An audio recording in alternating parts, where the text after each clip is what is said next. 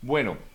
vamos a comentarles las informaciones más destacadas a esta hora. Por cierto que en horas de la noche del día de ayer se dio a conocer que el Papa Francisco, es la noticia más que más se destaca en algunos portales internacionales, el Papa Francisco será operado de emergencia y bajo anestesia general hoy en Roma por un riesgo de obstrucción intestinal, anunció el Vaticano. La intervención quirúrgica es necesaria por la agravación de síntomas presentados por el Papa y requerirá varios días de hospitalización, además de que ya fueron divulgadas algunas fotografías del Papa entrando al Hospital Gemelli de eh, Roma para ser sometido a esta cirugía intestinal de emergencia.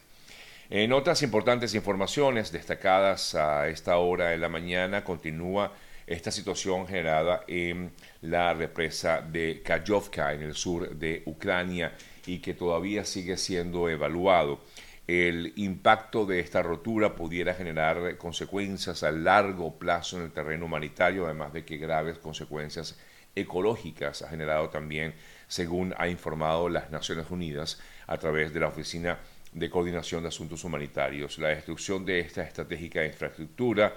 puede afectar a cientos de miles de personas, eh, tanto en Ucrania como también en Rusia. Por su lado, el organismo encargado de asuntos nucleares a nivel internacional aclaró que el colapso de la, represa no supone un riesgo inmediato para la planta nuclear de Zaporilla, que de hecho se había informado que pudiera eh, tener algún tipo de consecuencia, pero informan por parte de la OIEA, el Organismo Internacional de Asuntos eh, Energéticos, perdón, eh, em, vinculados pues, con, temas eh, atómicos en el mundo, dice que no, que no tiene que ver con, o no pudiera en todo caso suponer riesgos a la planta nuclear. Mientras tanto, hay dimes y diretes con respecto a esta situación vivida en Ucrania. Rusia afirma que fue Ucrania misma que hizo el explotar esta represa y lo calificó Rusia como un atentado terrorista deliberado contra esta instalación civil. Por su lado, el gobierno de Ucrania afirma una vez más eh, que el mundo debe reaccionar ante lo que fue para ellos un ataque por parte de Rusia eh, y han venido haciendo investigaciones eh, externas para determinar realmente si fue un auto, digamos, una autoexplosión por parte de Ucrania o fue realmente un ataque por el lado ruso. La Casa Blanca, por su parte, expresó que habrá probablemente muchas muchos fallecimientos luego de que esta explosión destruyera eh, la represa y al parecer, bueno, mejor dicho, el gobierno estadounidense eh, hablaba de que había que esperar un tiempo para determinar lo que allí realmente ocurrió. Cambiamos de texto, de, información eh, y nos vamos nuevamente a Colombia. recordamos que esta situación que generó un escándalo con estos audios filtrados del ex embajador de, Colombia en Venezuela, Armando Benedetti continúa dando de qué hablar en ese país. El presidente colombiano, una vez más, afirmó que sus rivales políticos se apresuraron a denunciarlo ante el Congreso, como lo hizo recientemente el ex candidato presidencial de Colombia, Fico Gutiérrez, y afirmó que bajo ningún concepto se, eh, eh, se trató de algo deliberado, es decir, que supuestamente afirma Petro que bajo ningún concepto él recibió dinero de parte de grupos irregulares, básicamente del narcotráfico. El eh, mandatario colombiano agregó además eh, que, entre otras cosas, pues afirma que todo es una digamos, una campaña orquestada por la oposición en su contra para realizar una especie de golpe blando en contra de su gobierno. En eh, otras importantes informaciones, por cierto, hablando de Petro, ayer en medio de, esta, de este escándalo, de esta incertidumbre que vive desde el punto de vista político Colombia, el fiscal de la Corte Penal Internacional visitó la nación colombiana y, eh, e hizo una visita oficial al país. El primer encuentro que sostuvo fue con el propio presidente Gustavo Petro, Karim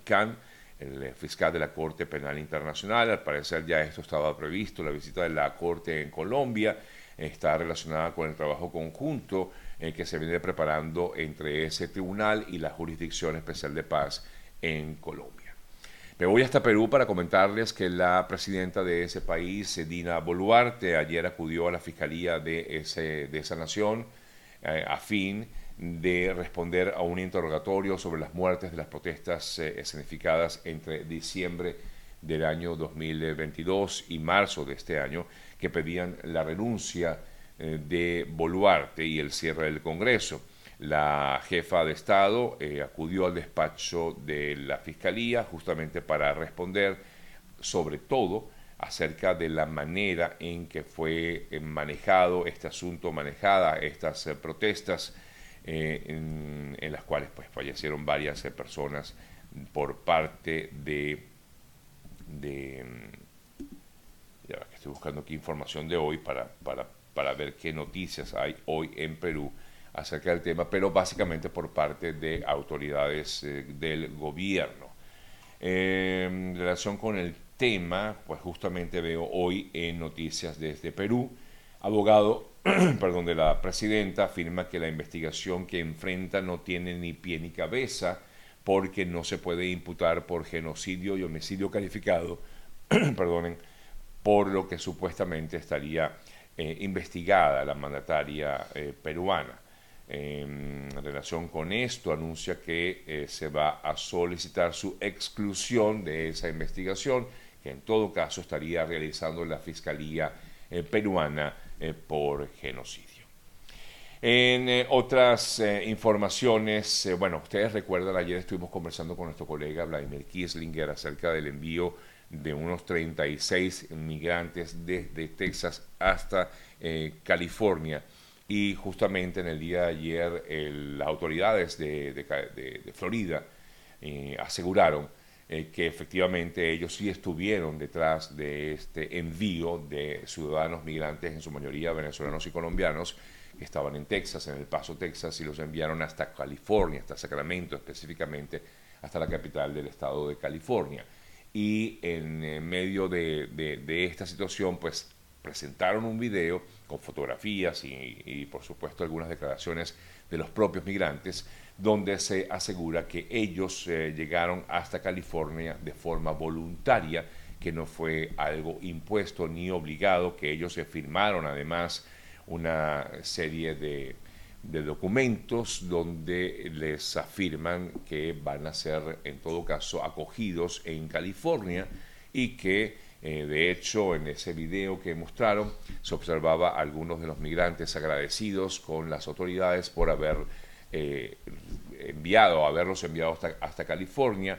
y el eh, haber sido recibidos por, en principio, por una iglesia católica ubicada en Sacramento. En este video que ofreció la propia, los funcionarios del gobierno de Florida, Em, de la División de Manejo de Emergencias específicamente, eh, se observa pues a estos migrantes eh, firmando y además algunos de ellos hasta celebrando su llegada a California. Eh, es, de hecho, uno de ellos comentaba algo así que estaba agradecido porque luego de haber estado varios días en las calles, expuestos inclusive a paramilitares, a maras, a, a grupos irregulares de Centroamérica, llegar a un lugar seguro les daba confianza y por supuesto estaban, se sentían bien protegidos luego de lo que fue este envío de estos 36 eh, ciudadanos desde Texas hasta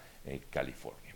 Por otro lado, hablando de migrantes, un niño y cuatro adultos fueron rescatados en aguas del archipiélago de San Andrés luego de que los guardacostas detectaran a través de sus radares esta embarcación pequeña que había salido de la isla de San Andrés en Colombia con el objetivo de llegar hasta Centroamérica. La Armada descubrió que se trataba justamente de una pequeña lancha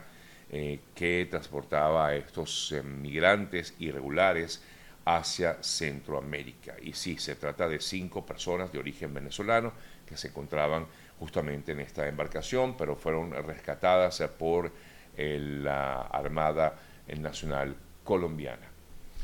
Eh, aparte de todo esto, hay información que habla acerca de la caída del ingreso de migrantes por la frontera sur de Estados Unidos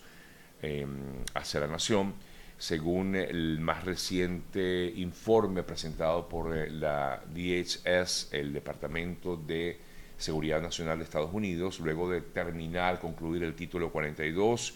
según lo que ellos han eh, detectado, habría bajado en un 70% el ingreso de migrantes de manera irregular desde la frontera sur hacia la nación norteamericana. según pues decía el Departamento de Seguridad Nacional de mm, Estados Unidos.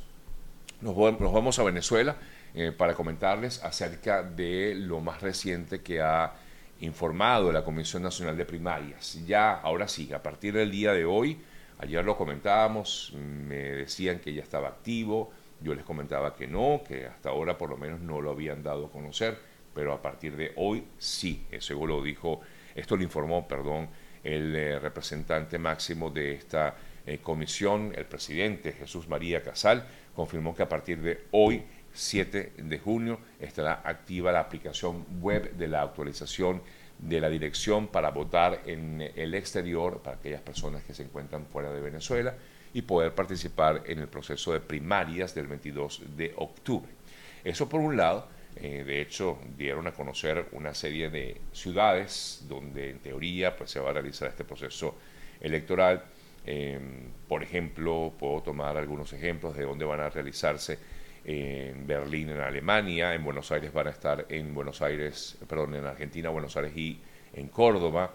en eh, la capital de Aruba, en eh, Australia, en Sydney, en Bruselas, Bélgica, en La Paz, Bolivia, en Brasil, hay varias ciudades,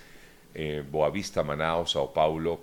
Pacaraima y Curitiba, en Canadá, Toronto, Calgary, Montreal, en Chile estará en Valparaíso, Iquique, Concepción y Santiago, en Colombia, Barranquilla, Bogotá, Bucaramanga, Cartagena, Cúcuta, Medellín, Cali, Ipiales, Riohacha, Santa Marta y Santa Marta, esto es en Colombia. En Costa Rica, por supuesto, en San José, también en Curazao, en eh, Quito y Guayaquil en Ecuador, en Barcelona, Bilbao, Madrid, Tenerife, Vigo, Valencia, Málaga, Las Palmas, en España, en París, en eh, Ciudad de Guatemala, en Londres, en Dublín, Irlanda, en Israel estará en la capital Tel Aviv, en Milán, en Nápoles y en Roma, y también en Palermo, en Italia, en México, Monterrey, o Ciudad de México, Monterrey,